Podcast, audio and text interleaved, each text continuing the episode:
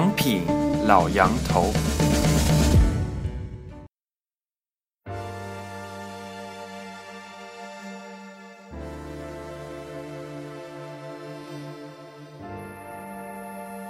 大家好，欢迎再次收听《长品老杨头》。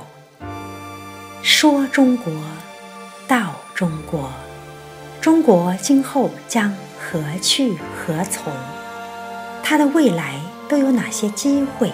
应该拥有哪些财富？二零一四年初，湖北科技出版社为杨恒军博士出版了文集《说中国》。这本文集收录了老杨头五十余篇文章，他从当下的困惑谈到理想突围，又从理想突围走进中国理想大未来。希望给世界一个惊喜。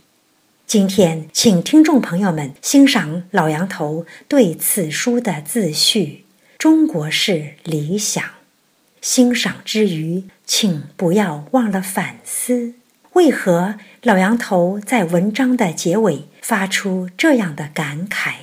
一切的理想都很丰满，但现实很。骨感。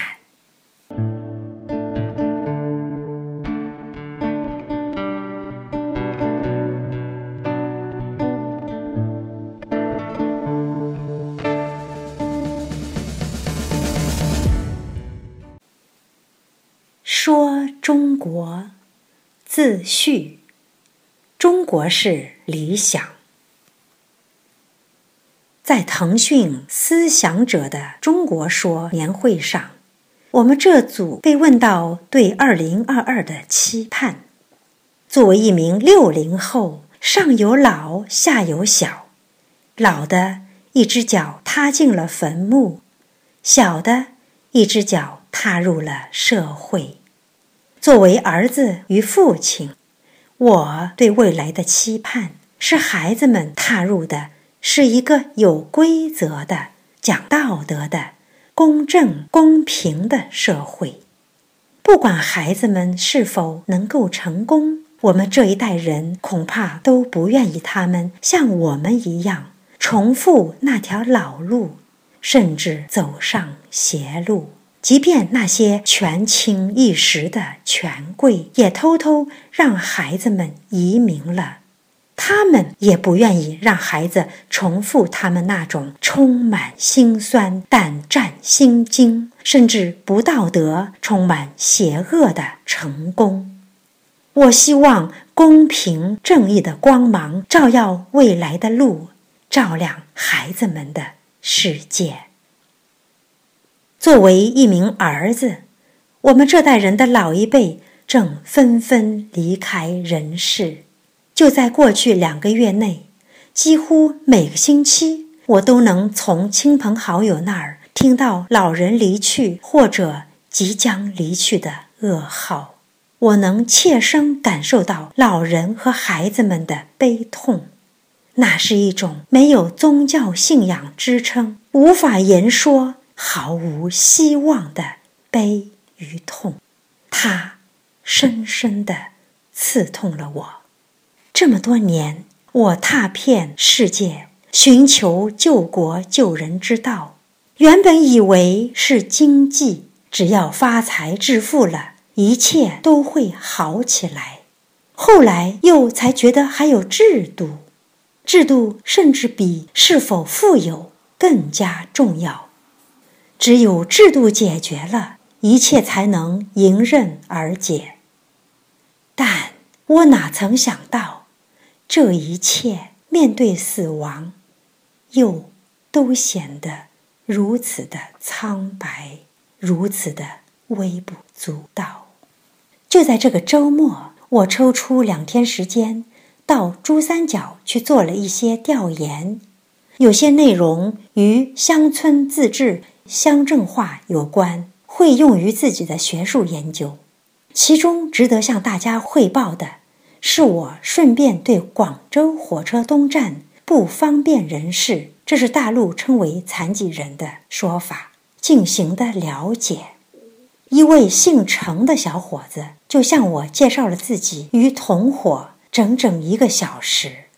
他在七岁的时候因为雷电失去了双手，三年前从江西来到广州，在火车站帮人开车门。他使用只有半截的左手拉车门，每天大概可以赚得二十到五十块钱。他向我详细介绍了自己的生活，尤其是他的住所。他说：“我就住在附近的屋檐下，这里天气暖和。有人丢了被子，我就收下了。”他还向我介绍了他藏钱的地方。他说：“那是别人不会进去的地方，你绝对想不到的。”他没有手，一切都靠脚。他可以用脚上网，还有一个 QQ 号。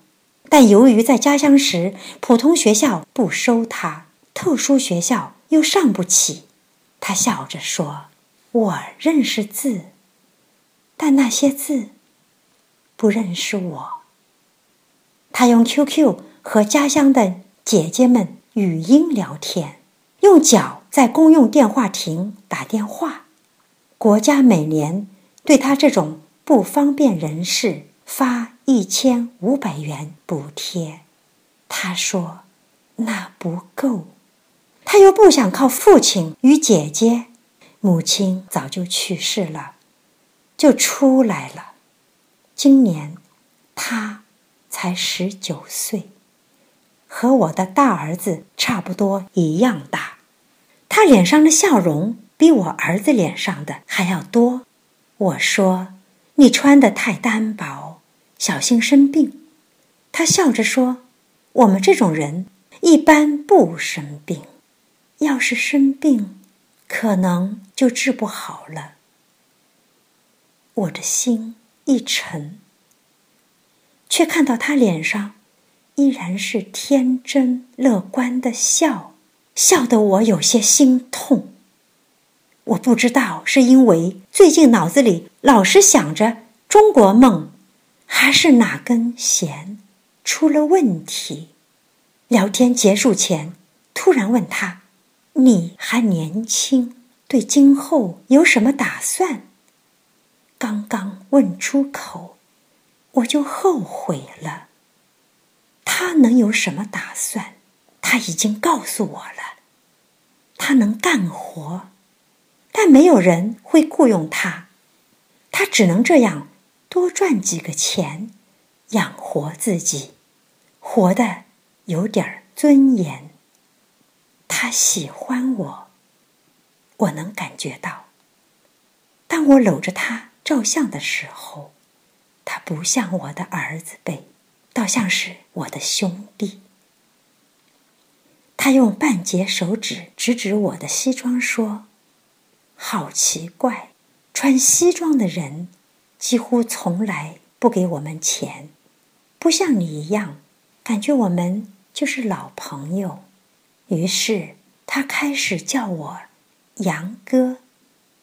正在我觉得问了一个不太恰当的问题的时候，他竟然说：“啊，梦想，我也有梦想啦。”我愣了一下，听他说：“我希望能有一份工作，体面的工作，能够靠自己养活自己。”但他接着收起了笑容，不是变了一种笑容，一种有点无可奈何的笑容。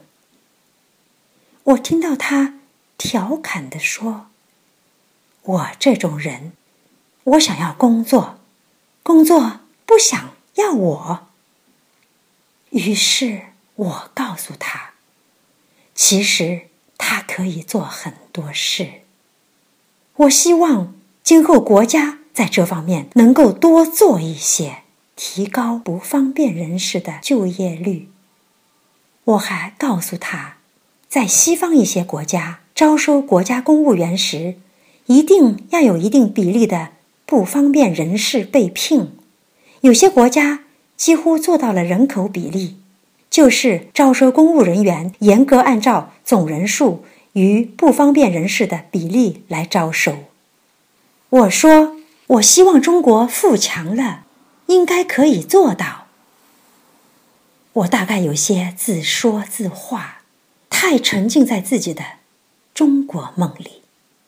他有些半信半疑，好像我在说另外一个世界的事。后来我们两人都走神儿了，他还向我介绍了一位手脚不方便、耳朵也听不见的同伴。